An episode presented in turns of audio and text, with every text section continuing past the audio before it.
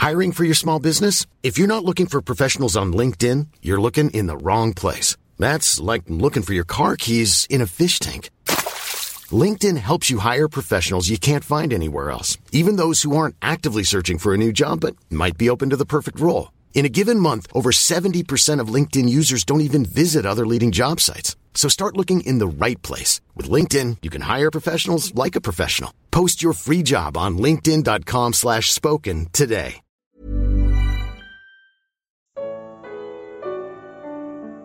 Você já chorou arrependido? Evangelho de Lucas. Comentário de Mari Persona. Todo cristão sincero se identifica com Pedro no seu fracasso. Um pouco antes, Jesus tinha avisado: Simão, Simão, Satanás pediu vocês para peneirá-los como trigo, mas eu orei por você, para que a sua fé não desfaleça. E quando você se converter, fortaleça os seus irmãos. Mas ele respondeu: Estou pronto para ir contigo para a prisão e para a morte. Lucas 22, 31 a 33. Satanás queria peneirar todos eles como trigo, mas Simão Pedro corria maior risco. A sua fraqueza estava na sua confiança própria. A autoconfiança é vista na carreira profissional como vantagem competitiva e pode até ser quando o contrário disso for o desânimo, a falta de coragem, o sentimento de autopiedade. Mas o cristão possui um recurso muito mais seguro e eficaz do que a autoconfiança. Ele, ele possui a confiança que vem do alto. Eu posso até confiar no meu taco, como se costuma dizer, por eu ter me empenhado em treinar para uma competição, ou em estudar para uma prova, ou me capacitar para um emprego. Mas o cristão sabe que precisa de outro tipo de confiança para não ir sozinho à luta confiança no Senhor. Muitos confundem confiar em Deus com uma atitude de comodismo, de deixar o Deus dará ou esperar que as coisas caiam do céu. A Bíblia mostra que não é bem assim. Prepara-se o cavalo para o dia da batalha, mas o Senhor é que dá a vitória. Provérbios 21, 31. É responsabilidade humana o preparar-se, mas a vitória é divina. Se não for o Senhor o construtor da casa, será inútil trabalhar na construção. Se não é o Senhor que vigia a cidade, será inútil a sentinela montar guarda. Isso está no Salmo 127, 1. Mas repare que é o Senhor o construtor, mas alguém assenta os tijolos. É o Senhor quem vigia a cidade, mas existe uma sentinela montando guarda. Confiar em si mesmo foi a ruína de Pedro. Mesmo depois de convertidos, nós trazemos essa velha natureza teimosa, independente e autossuficiente que nós herdamos de Adão. E sempre que tiramos do Senhor o olhar, ela, essa nossa velha natureza, nos faz pecar. O que fazer então? Olhar para o Senhor, pois os nossos olhares certamente se cruzarão. O Senhor voltou-se e olhou diretamente para Pedro. De nada adiantaria Pedro culpar outros ou tentar se defender. Não. Ele havia sido peneirado como trigo e falhara, mas mesmo assim continuava trigo e não joio. Quem esconde os seus pecados não prospera, mas quem os confessa e os abandona encontra misericórdia, diz Provérbios 28, 13. Pedro, saindo dali, chorou amargamente. Nos fala Lucas 22, 61 e 62. Ele não apenas chorou, mas saiu dali, abandonando a companhia dos inimigos do Senhor e a falsa sensação de conforto daquela fogueira. Os homens que estavam detendo Jesus começaram a zombar dele e a bater nele. Cobriam seus olhos e perguntavam: Profetize, quem foi que lhe bateu? E lhe dirigiam, dirigiam muitas outras palavras de insulto. Lucas 22, 63 a 65.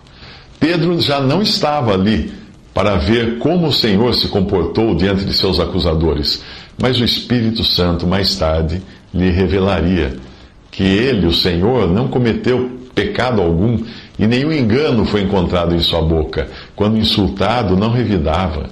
Quando sofria, não fazia ameaças, mas entregava-se àquele que julga com justiça. 1 Pedro, em sua carta, capítulo 2, versículos 22 a 23.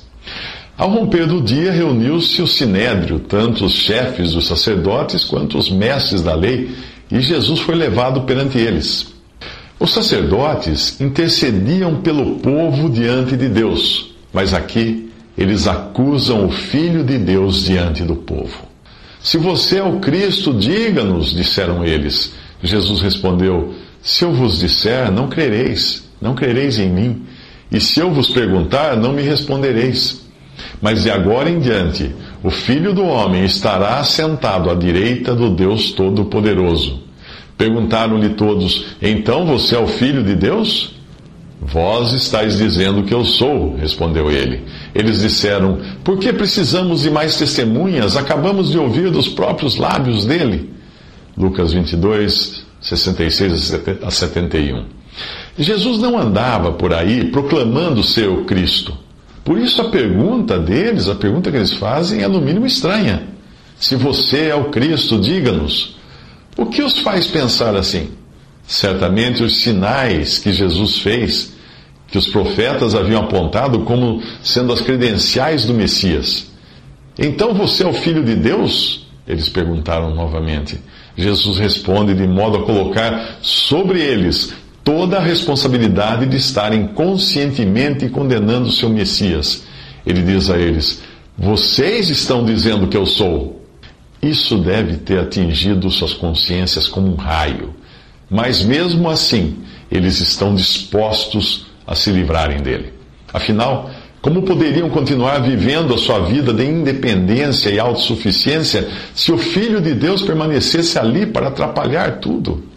Embora esse julgamento tenha ocorrido há séculos, ele se repete hoje cada vez que alguém é apresentado a Jesus e se recusa a crer nele. Aceitá-lo implicaria sujeitar-se a ele como Senhor. Rejeitá-lo dá a falsa sensação de continuar numa vida de independência. Mas até quando? Até aquele dia, quando terá de dobrar os joelhos diante do Filho do Homem, assentado à direita do, do Deus Todo-Poderoso, e ouvir de sua boca a sentença: Aparte-se de mim para o fogo eterno. Como fala em Mateus 25, 41. Então aqueles que não quiseram Jesus aqui, não o terão também ali, eternamente. Chegamos ao capítulo 23 de Lucas, ao momento mais solene da história da humanidade. Alguns dias mais tarde, Pedro dirá aos judeus: Vocês negaram publicamente o santo e justo e pediram que lhes fosse libertado um assassino. Vocês mataram o autor da vida. Atos 3, 14 a 15. Embora os judeus tenham sido os principais responsáveis pela morte de Jesus, nesse capítulo nós vemos todas as classes de pessoas representadas nessa injustiça. Os religiosos entregam Jesus às autoridades seculares para ser executado. O povo prefere Barrabás, que havia sido lançado na prisão por causa de uma insurreição na cidade e por assassinato, como fala em Lucas 23, 19. Os ladrões alheios à própria sorte se põem ao lado das autoridades e do povo contra Jesus. Então Pilatos, de forma sarcástica, manda pregar uma placa sobre a cruz e, sem saber, torna oficial o fato de toda a humanidade estar representada ali. Este é o Rei dos Judeus, diz a placa, em três idiomas: o latim, do poder secular e militar, o grego, língua universal do comércio, da filosofia, das artes e ciência, e o hebraico, representando a religião. Por fim, o próprio Deus, que é luz, será obrigado a abandonar o Cordeiro de Deus que tira o pecado do mundo, como fala em João 1,29. Então as trevas reinarão. Você fica indignado com tanta violência e corrupção no mundo? O que você esperava? A humanidade condenou à morte o Filho de Deus, o autor da vida. É muita ingenuidade achar que este mundo tenha conserto. Talvez você diga que se estivesse lá não o teria rejeitado. Não. Seria você melhor que Pedro, que conviveu com Jesus por mais de três anos e mesmo assim se acovardou quando uma simples criada o expôs como um amigo dele? Não se iluda, todos nós teríamos feito o mesmo, porque nós nascemos inimigos de Deus. Dizem que se Jesus viesse hoje não seria tratado assim, pois a humanidade está mais evoluída, é mesmo? Nesse exato momento, algum homem evoluído está detonando uma bomba amarrada ao corpo no meio de uma multidão. A questão agora é entre você e Deus. A primeira vinda de Cristo ao mundo já passou, e na próxima, ele vem com as nuvens, e todo olho verá, até mesmo aqueles que o traspassaram. Apocalipse 1, 7. Naquele dia, os seus pés estarão sobre o Monte das Oliveiras, a leste de Jerusalém, e o monte se dividirá ao meio, como fala o profeta Zacarias, capítulo 4, versículo 4. Então ele dirá aos que estiverem à sua esquerda: Malditos, apartem-se de mim para o fogo eterno, preparado para o diabo e os seus anjos, como diz Mateus 25, 41. Você não vai esperar até lá para depois tentar reconciliar-se com Deus, vai? Concluído o julgamento religioso, Jesus é levado a Pilatos para o julgamento civil. Por estarem sob domínio romano, os judeus não podem executar um transgressor. Jesus foi condenado pelos judeus por se declarar filho de Deus, o que ele realmente era. Agora, diante de Pilatos, os judeus tentam convencer o inimigo invasor de que Jesus conspira contra César. Mas não era isso que eles próprios, os judeus, gostariam de fazer? E começaram a acusá-lo, dizendo: Encontramos este homem subvertendo a nossa nação. Ele proíbe o pagamento de imposto a César e se declara ele próprio Cristo, um rei. Pilatos perguntou a Jesus: Você é o rei dos judeus? Tu o dizes, respondeu Jesus. Então Pilatos disse aos chefes dos sacerdotes e à multidão: Não encontro motivo para acusar este homem. Lucas 23, 2 a 4. Nada é mais degradante do que ver um ímpio ter mais discernimento do que aqueles que conhecem a palavra de Deus. Pilatos quer livrar-se do problema, por isso, sabendo que Jesus era da Galiléia, jurisdição de Herodes, enviou a Herodes, que também estava em Jerusalém naqueles dias. Quando Herodes viu Jesus, ficou muito alegre, porque havia muito tempo queria vê-lo. Pelo que ouvira falar dele, esperava vê-lo realizar algum milagre. Lucas 23, de 7 a 8. Quantos hoje ficam alegres ao ouvirem falar de Jesus, mas não por estarem dispostos a crer com o coração e confessá-lo como Senhor, submetendo-se a Ele? Ficam alegres apenas com a possibilidade de presenciarem algum milagre, serem curados de uma enfermidade, prosperarem nos negócios ou resolverem um relacionamento amoroso. Se este for o seu caso, você não é diferente de Herodes Antipas, o mesmo que mandou degolar João Batista por incomodar sua consciência adúltera. O mesmo filho de Herodes o Grande que quis livrar, se livrar de Jesus quando nasceu, quando Jesus nasceu e promoveu aquele massacre dos meninos de Belém. Portanto, não se iluda com as multidões que hoje enchem os templos da cristandade, achando que todos ali estão interessados em Jesus.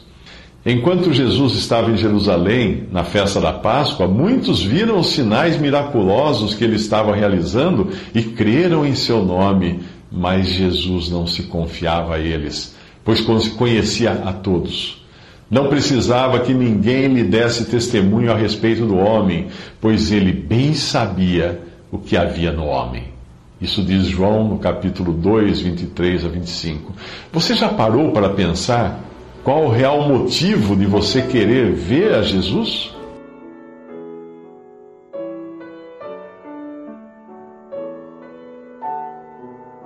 Visite respondi.com.br Visite também 3minutos.net.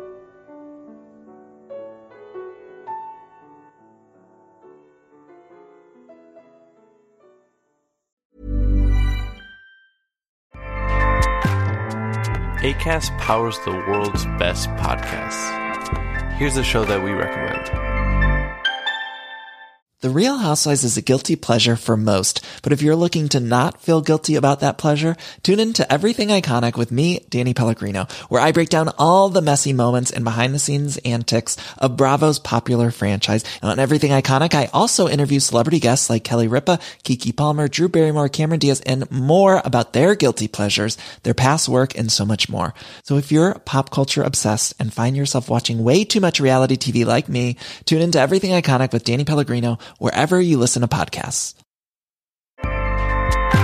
ACAST helps creators launch, grow, and monetize their podcasts everywhere. ACAST.com.